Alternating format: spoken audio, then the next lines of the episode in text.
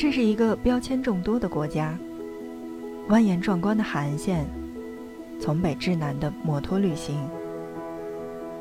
这里有香气腾腾的河粉，这里可以坐火车直达。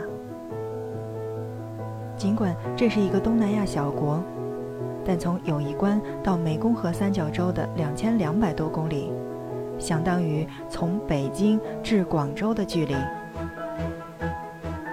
欢迎收听 FM 轻奢时光，听着声音去旅行。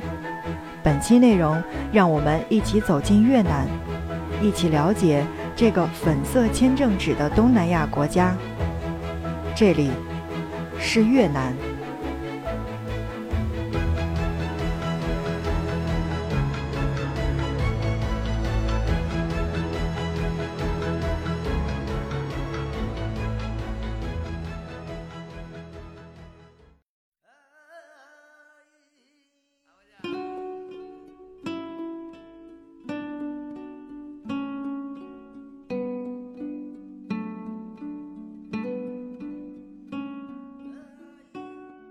Hello，大家好，欢迎收听 FM 轻奢时光，听着声音去旅行。在今天的节目当中，我们就正式进入到了越南的旅行当中。在越南，我相信去的最多的地方应该就是芽庄。那我相信十个人当中，应该有七个是选择去芽庄的吧？尤其是最近国内抱团游芽庄的是特别的多的。所以在今天的节目当中，我们主要给大家来介绍到的就是芽庄。越南的芽庄近年来是名声鹊起，这里面朝中国南海，玲珑青山环绕，还有七十一座岛屿点缀在近海，海拍礁石，黄沙如毯，候鸟大鱼，还有珊瑚礁石生生繁衍，海水清澈见底，宛如大型的天然水族馆。得天独厚的旅游资源最先被法国殖民所发现，之后驻扎金兰湾的美军和苏军又把芽庄当成是就近休养的疗养胜地。一段时间之内，俄语的招牌甚至超过了英语。而如今的芽庄又被中国的一些旅行社包装成了中国的马尔代夫。但其实我想说的是，如果你真的是想去，芽庄这个地方的话，那一定要忘却这个夸张过头的宣传广告，才能更好的投入到这个被称为叫做越南三亚的欢乐城市当中。来到芽庄，你需要做足一些功课，比如，如果是自由行的朋友的话，一定要避开旅行团的高峰出行期，尤其是在泥浆浴的这个地方，比如钻进当地人生活的街区，那里的物价。是可以回归平常的。自由行和抱团，你会选择哪一个呢？在很多的这个旅行的 App 当中推荐到的芽庄，一定是两日游，就是头一天去参加这个四岛，比如说像这个黑岛呀、残岛啊等等，呃，可以这个浮潜、游泳、垂钓，来一场这个大海之上的芽庄初印象。晚上呢，去漫步在悠长的芽庄海滩，在海鲜大排档当中去享受美食，或者登上星级的酒店，叫做 Skylight，那叫做天空吧，来举杯狂欢。嗯，这儿要说到的就是这个 Skylight，就是这个天空吧，坐落在酒店的最高层，而且呢有很好的 DJ，氛围呢也是特别的棒。另外，我想要强调的是，在每周二会有女士免费，也就是 Lady Free 的这个项目。星期二的时候，如果你在芽庄，一定不要错过 Skylight 的 Lady Free。说到景点，其实我觉得芽庄嘛，肯定是去看海滩的，各种各样的海滩，各种各样的沙。紧邻芽庄市中心的这片六公里的海滩。叫做芽庄海滩，这里的人气之旺在越南是首屈一指的。海滩商业已经是很完善了，一路之隔的度假酒店，包括海鲜餐厅、商场、便利店是琳琅满目的。不过这里的沙质比较粗糙，而且沙滩并不宽，海水也谈不上特别的漂亮。再加上这里从来都不缺俄罗斯人、中国人、韩国人以及越南的本国游人，总体感觉其实是差强人意的。所以大家，呃，去到芽庄的海滩，只是看看就好。另外呢，我想介绍到的这样的一个景点，在芽庄是一定要去体验的。芽庄金兰机场的旁边的长滩，芽庄金兰机场旁边的长滩呢叫做长滩，而旁边的这个地方呢叫做金兰湾。长滩拥有长达十八公里的碧海白沙。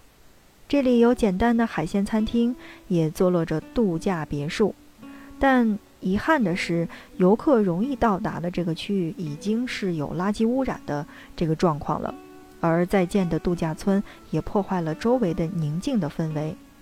所以呢，嗯，总之就是去到芽庄，你不要抱特别大的这个期望就好。那如果抱了特别大的期望的话，我想你真的是会失望的。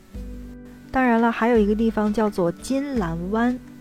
金兰湾这个地方，嗯，怎么说呢？就是离长滩不远，在长滩再向南处，哦，这个地方，嗯，怎么说？金兰湾的海还算漂亮，而且这边也有吃的地方，有游泳，有沙滩，然后可以有休息的很多的凳子。但最不好的一点是，金兰湾这个地方已经是和国内的旅行社达成了这个共识，就是。嗯，从国内到那边的旅行社，然后几乎有半天的时间是在金兰湾去进行游玩的。所以呢，如果说是自由行的朋友的话，建议你甩开这个跟旅行团一样的这个时间，否则的话人特别多，包括去呃洗澡啊，包括去上卫生间啊，都特别的挤，而且好像，总之就是我去体验过之后，告诉大家的是不要抱特别大的期望就可以了。但芽庄的这些地方是一定要给大家来介绍到的，因为这些景点就是芽庄的一个部分。好的，正在收听到的是 FM 轻奢时光，听着声音去旅行。今天让我们一起来到越南的芽庄，来关注如果我去到芽庄的话，有哪些景点是可以去观看的，有哪一些体验是一定要去做的。如果说去芽庄哪儿吸引我，那我会告诉你，一定是婆纳加占婆塔。占婆塔是占婆国的另一处历史的遗存，建筑年代大概是从公元七到十二世纪。现存四座红色的砖塔，献祭给占婆国的守护神湿婆神之妻杜尔加的化身，叫做婆纳加女神。如今这里仍会组织占族人的歌舞表演，你可以免费去换上白色的僧袍，还能进入主塔当中去参观一番。当然了，要注意的是，呃，这里呢本来就是一处宗教圣地，进入整区也要穿着恰当，不能只穿背心儿还有短裙，就像我们在之前的节目当中介绍到的这个吴哥窟是一样的。进入吴哥窟一定要注意自己的穿着，那么在婆纳加占婆塔也同样是一样。那很多人都担心说：“哎呀，越南这个地方好像是特别特别的热呀，那我穿的特别多该怎么办嘞？”那我想告诉你的是，千万不要着急。如果你真的是穿了短裤和短裙的话，像我刚才说到的，呃，在这个主塔的门前，你可以换上免费的白色的僧袍来进去参观。但一定要注意你的言行举止，因为你去到国外的话，你不仅仅代表的是你自己，而代表的你是中国人。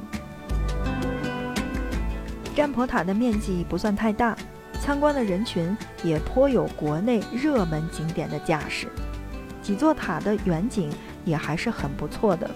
在芽庄海滩向北的这个彩河大桥上去进行远眺，便能看到红塔从绿林当中冒了个尖儿，还有彩河的渔船来作为前景。嗯，那怎么说呢？如果说你是到达了占婆塔的话，拍照是一定要有的，但建议你还是要穿的比较单色一点，这样的话，拍的照片会比较好看。当然，这是一个。去过的人告诉你的一些小的贴士。在芽庄还有一个不得不去到的地方呢，叫做情人崖。嗯，怎么说它叫情人崖呢？其实就是梁家辉主演的电影《情人》当中的取景的地方。然后呢，大家都在开玩笑说：“走吧，去情人崖找初恋的感觉。”这个地方怎么说呢？它只能是作为一个在芽庄的打卡地。但如果你真的问我那儿好吗，或者说有没有什么特色可以观看，那我只能说是没有。为什么？如果收听我们节目的朋友是大连的，是珠海的，还有是深圳的，总之就是一些靠海的地方，你会觉得没什么可看的呀。这不就是石头，然后海浪拍打在石头上，然后再回去吗？就是这样的一个场景。为什么会是一个旅行团的一个目的地，或者说作为一个芽庄必打卡的地方呢？其实就是因为当年梁家辉主演的电影《情人》当中的取景地，这个地方，那每个人的想法是不一样的。如果说你比较喜欢的话，那建议你去看一看；如果你不喜欢的话，我觉得就没有必要去这个地方再打卡了。当然了，我想说的是，还有一个地方叫做龙山寺。龙山寺这个地方呢，去更适合国外旅行者去体验东方风情的寺庙。但如果说作为中国人的我们也比较喜欢东方风情的寺庙的话，那大家可以去观赏一下。最高处有一尊巨大的白色佛像。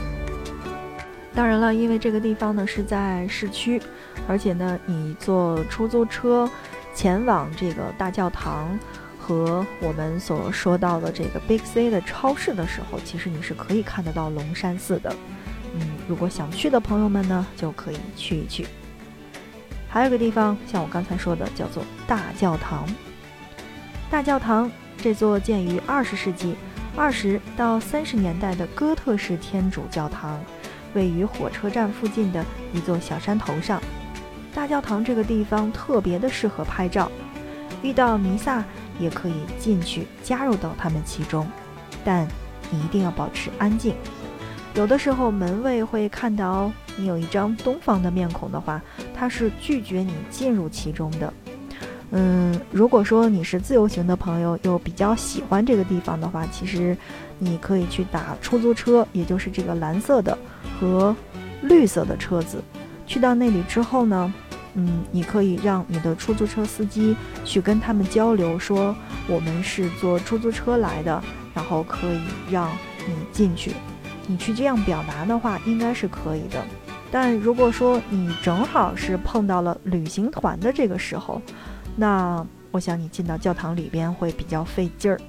嗯，一定要出门旅行嘛，一定要使巧劲儿，打车去，跟出租车司机去聊一下，然后让他带你进去，这个方法是可行的。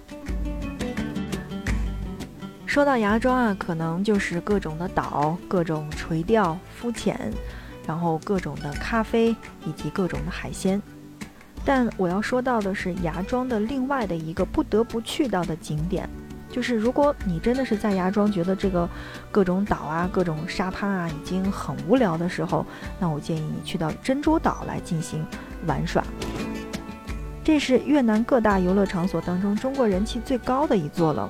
这个地方叫做珍珠岛游乐园，它呢坐落在芽庄市中心，呃，大概是东南五公里的主岛上面。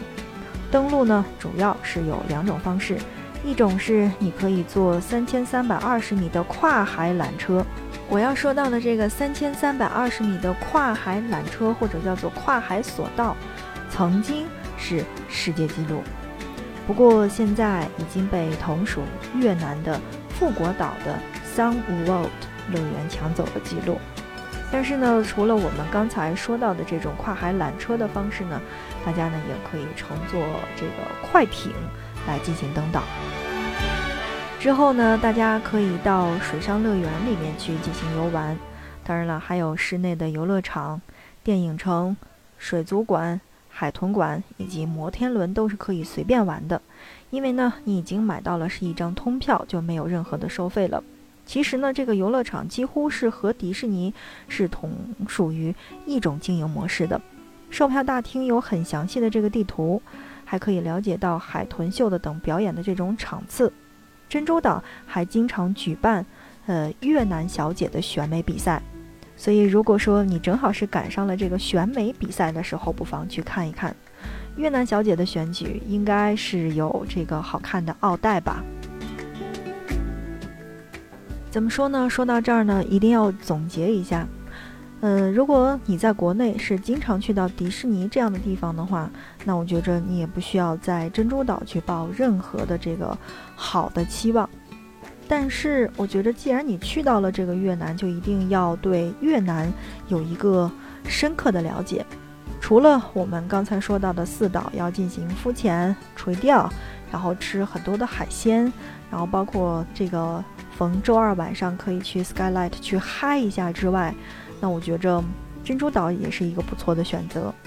当然了，珍珠岛呢，很多时候被这个旅行团也是放为最后一天的这个游览项目来进行。其实我个人呢是不太喜欢去游乐场来进行玩耍的，嗯，但是呢，在芽庄的这个珍珠岛游乐场呢，里边是有火烈鸟的，我不知道其他地方有没有。在二零一七年和二零一八年的时候，火烈鸟其实是已经作为网红来进行出现了。如果你比较喜欢网红火烈鸟的话，不妨可以去到珍珠岛去进行游览。既然去到了芽庄嘛。那一定要去体验一下芽庄的这些娱乐设施。好的，看看时间，我们今天的节目就是这样了，感谢大家的收听。那我们在下一期的节目当中给大家来介绍一些芽庄的其他的体验。今天的景点还满意吗？